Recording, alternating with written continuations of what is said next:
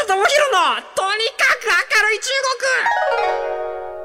上上直播的天天正能量中国。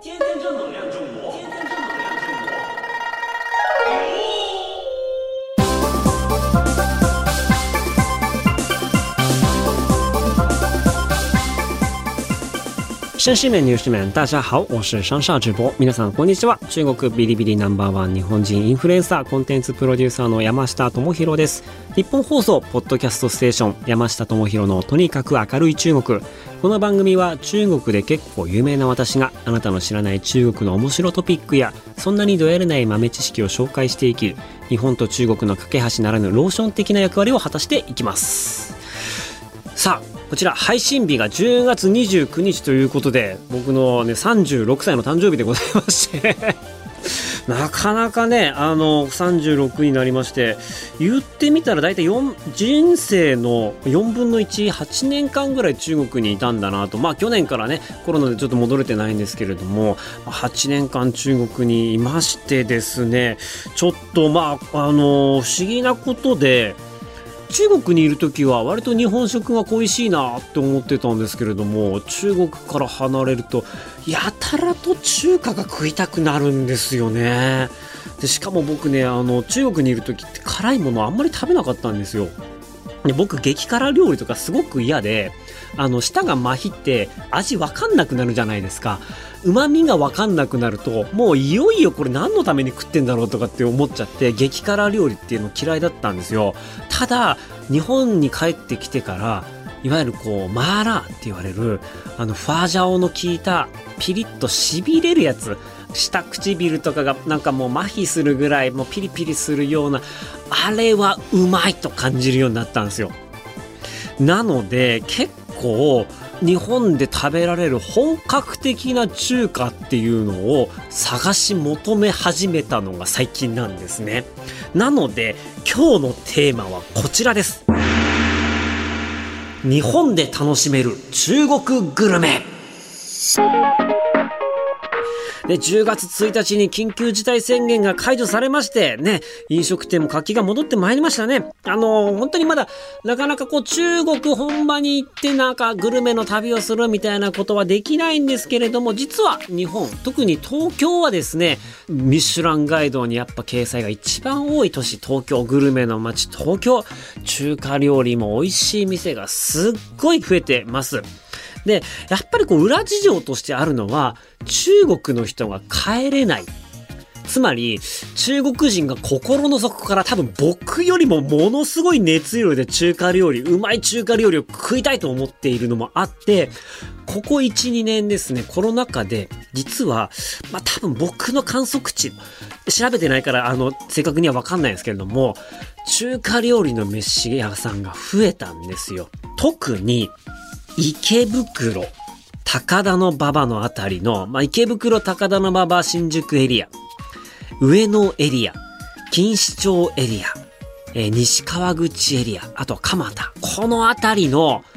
場所にどんどんどんどん増えてきている感じっていうのがあります。で、僕の友達とかからもよく話聞くのが、まあ、あの、ここで新しい店オープンしたよ、みたいなやつが、今年特に多いです。はい。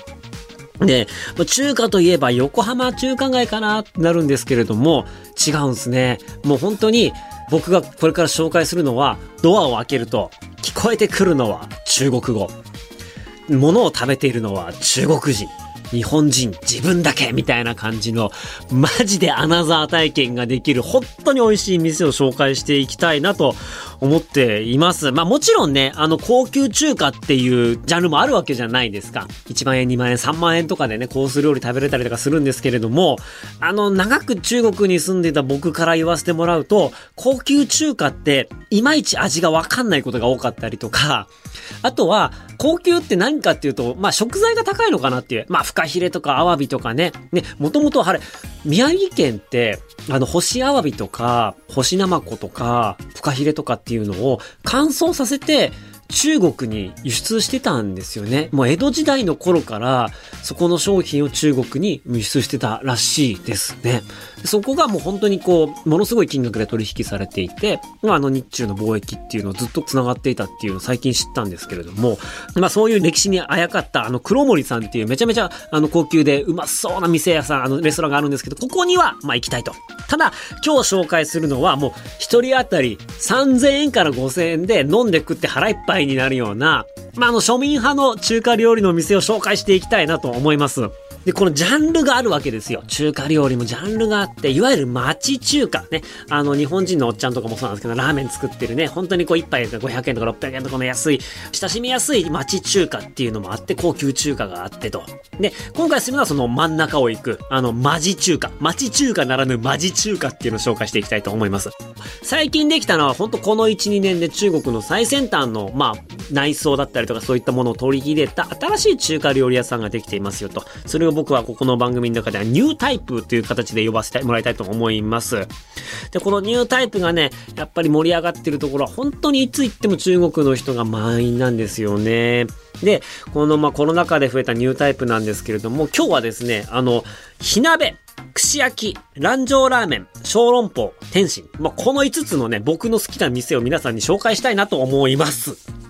これ今回はね、割と永久保存版になるような 情報量じゃないかなと思います。まずね、火鍋です。えっ、ー、と、池袋にある火鍋屋、沸騰三国っていうところですね。ここのお店はね、まあ、あの、いいですよ。結構安いです。他にチェーン店があったりとかするんですけれども、そこに比べて味が確かで、えっ、ー、と、値段が安くて、肉の盛り合わせとか頼むと、なんか船とかに乗ってくるんですよ。なんかでっかい船の器にボーンって肉が乗ってきたりとかして、もう映えるんですよね。もうギャグじゃねえかっていうぐらいのがボーンってきて、まあそれをもうみんなでこう、辛いスープにこう、ひたひたって食べるんですけれども、まあ、あの、辛いものと基本的に中国の火鍋って辛いタレ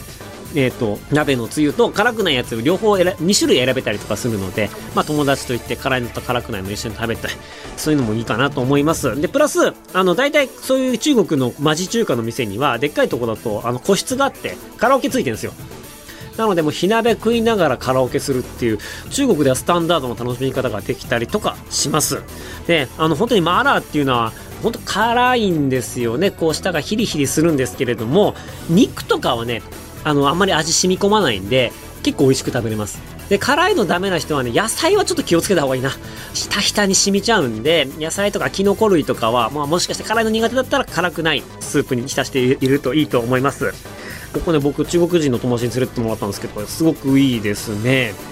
で、あとまあ入りやすさで言うと、まあ池袋とか新宿にある海底楼っていうチェーンの火鍋屋さんとか、タンヤーシュエっていう、えっ、ー、と、まあ、チェーン店なんかあるんですけれども、まあ、歌舞伎町にあったりするんですけども、安定してますね。綺麗ですし、海底炉ってすごくサービスが良くて有名になった火鍋チェーン店で、中国なのに、もうほんと数年前からですね、もう超一流のサービス24時間いつでも火鍋が食えますっていう、そういったもう本当にサービス至上主義の会社で、それが原因で人気になったんですけども、それも体験できちゃいます。味もほとんど変わんないです。ただまあ、若干日本で食べた方が高いかなっていうのはあったりします。ちなみに先ほど紹介した沸騰三国のビルの地下に、あの、やたらこう、香港の駅の街並みの写真のパネルをバーって貼った怪しい店があるんですけど、そこのココナッツプリンがめっちゃうまいんですよ。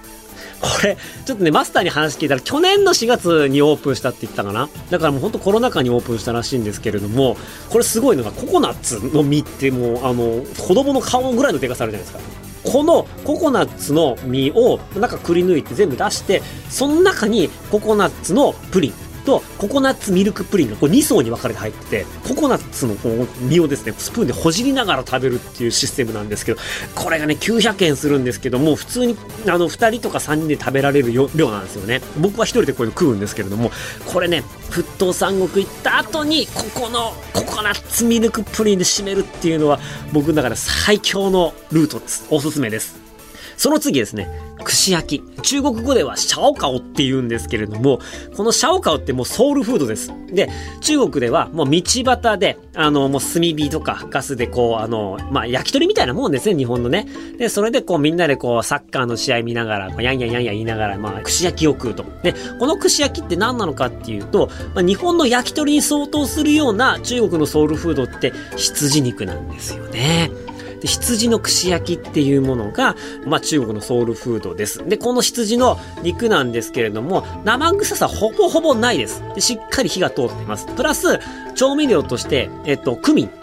とか、まあ、結構香りの強い調味料がついてるんで、生臭さはほぼほぼ気にならないですし、油が乗っててめちゃめちゃうまいんですよ。で、この羊串がうまい店どこだっていうと、たくさんあるんですけれども、最近行った店の中では、これも池袋なんですけれども、ザオメンカンっていう名前、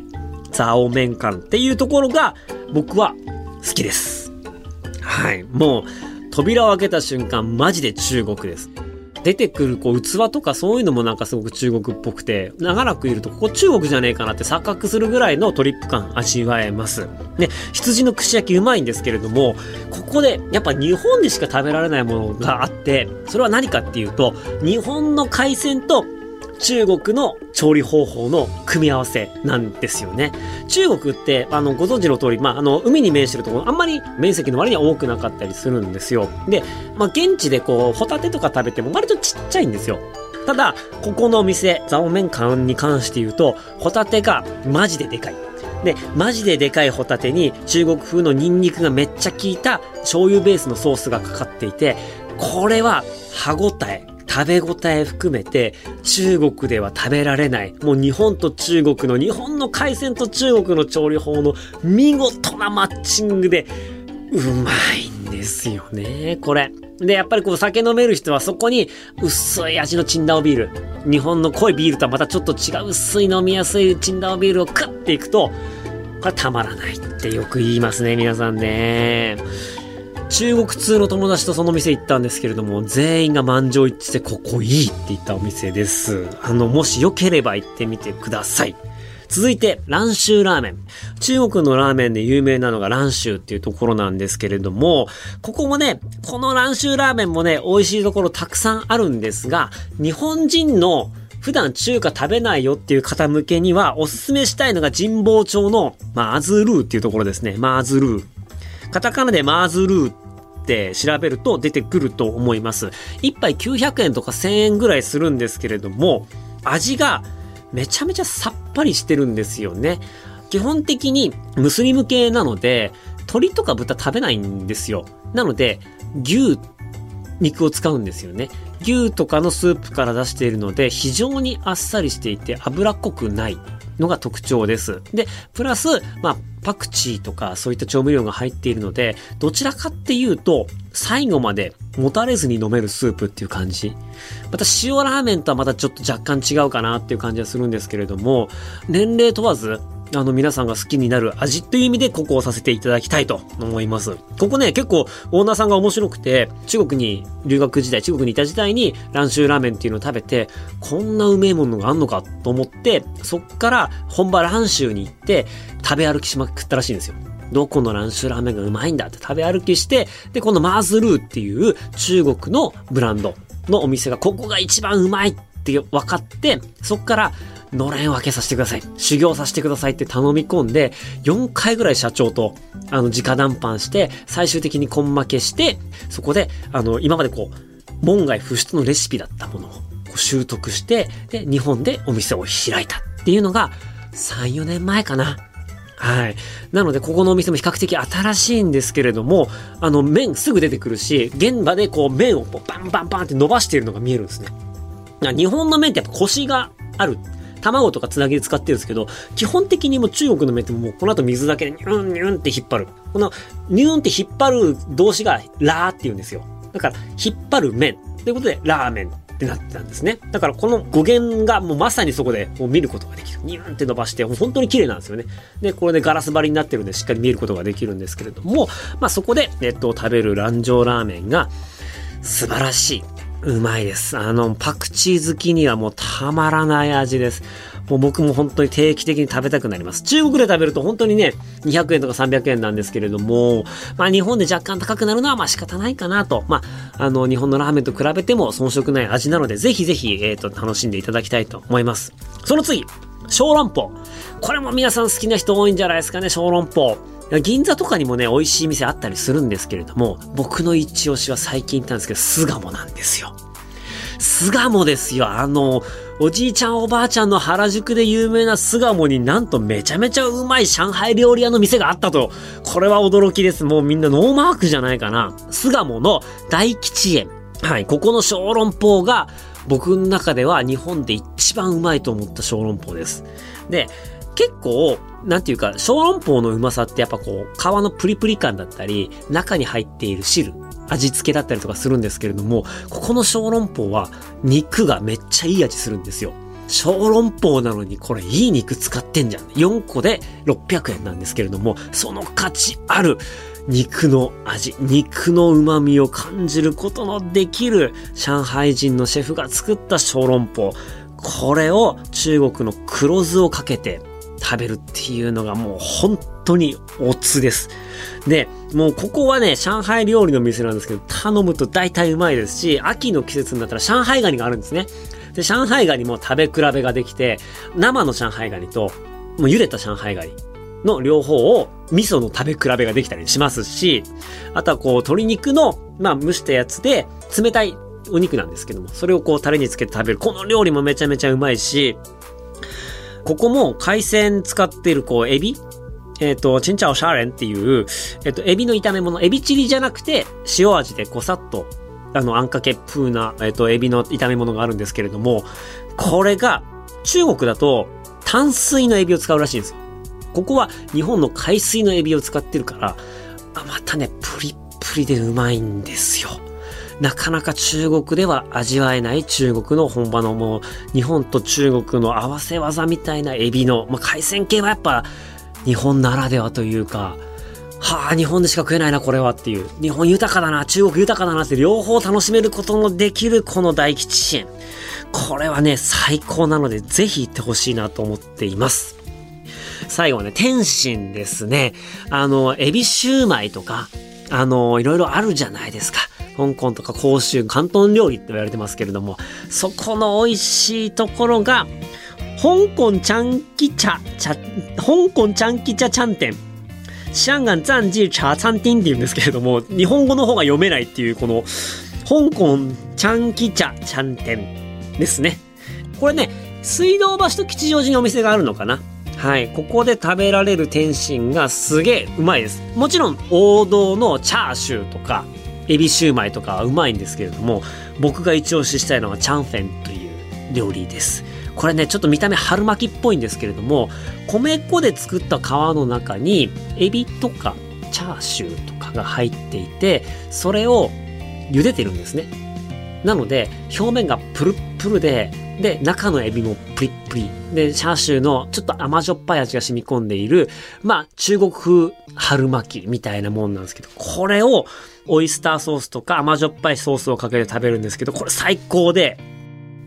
中にたまにこう、あの、天かすというか、フライみたいなのが入っているものがあったりとかするんですけども、それは、外プルプルなのに中サクサクみたいな感じで、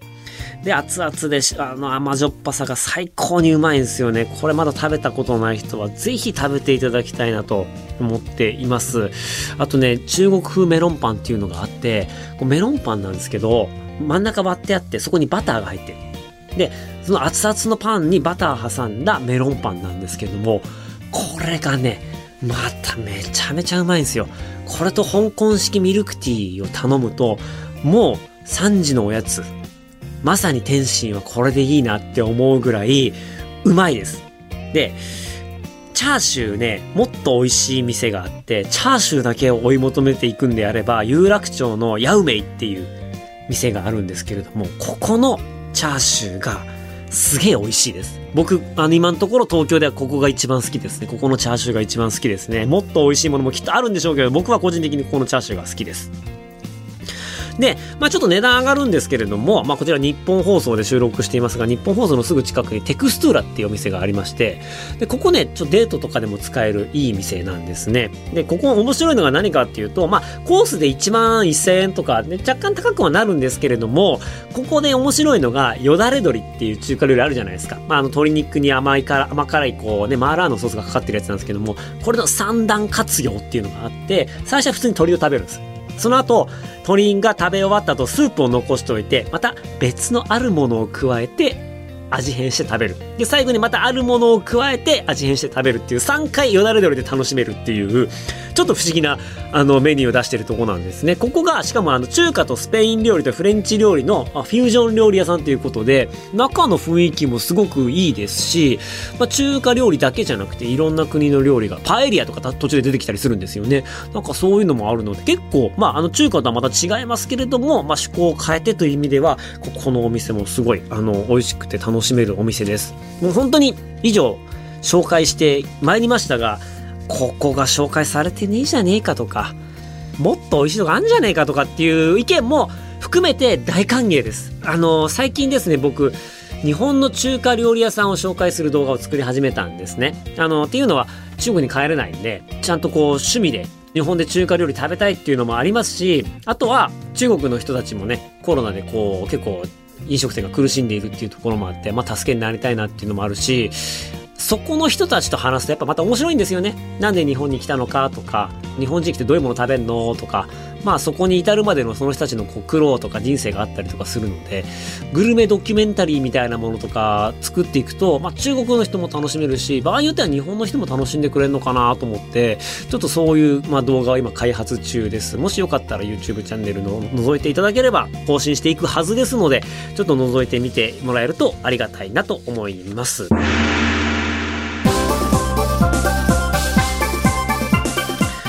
でですね、この番組ではあなたからのメッセージもお待ちしております。番組への感想、中国に関する取り上げてほしいテーマなど、ぜひね、あの、この店行ったよみたいなメールとかいただけると僕嬉しいです。メールアドレスは明るい at allnightnippon.com 明るい at allnightnippon.com akarui at allnightnippon.com です。ここまでのお相手は山下智博でした。生シャツジェン。バイバイ。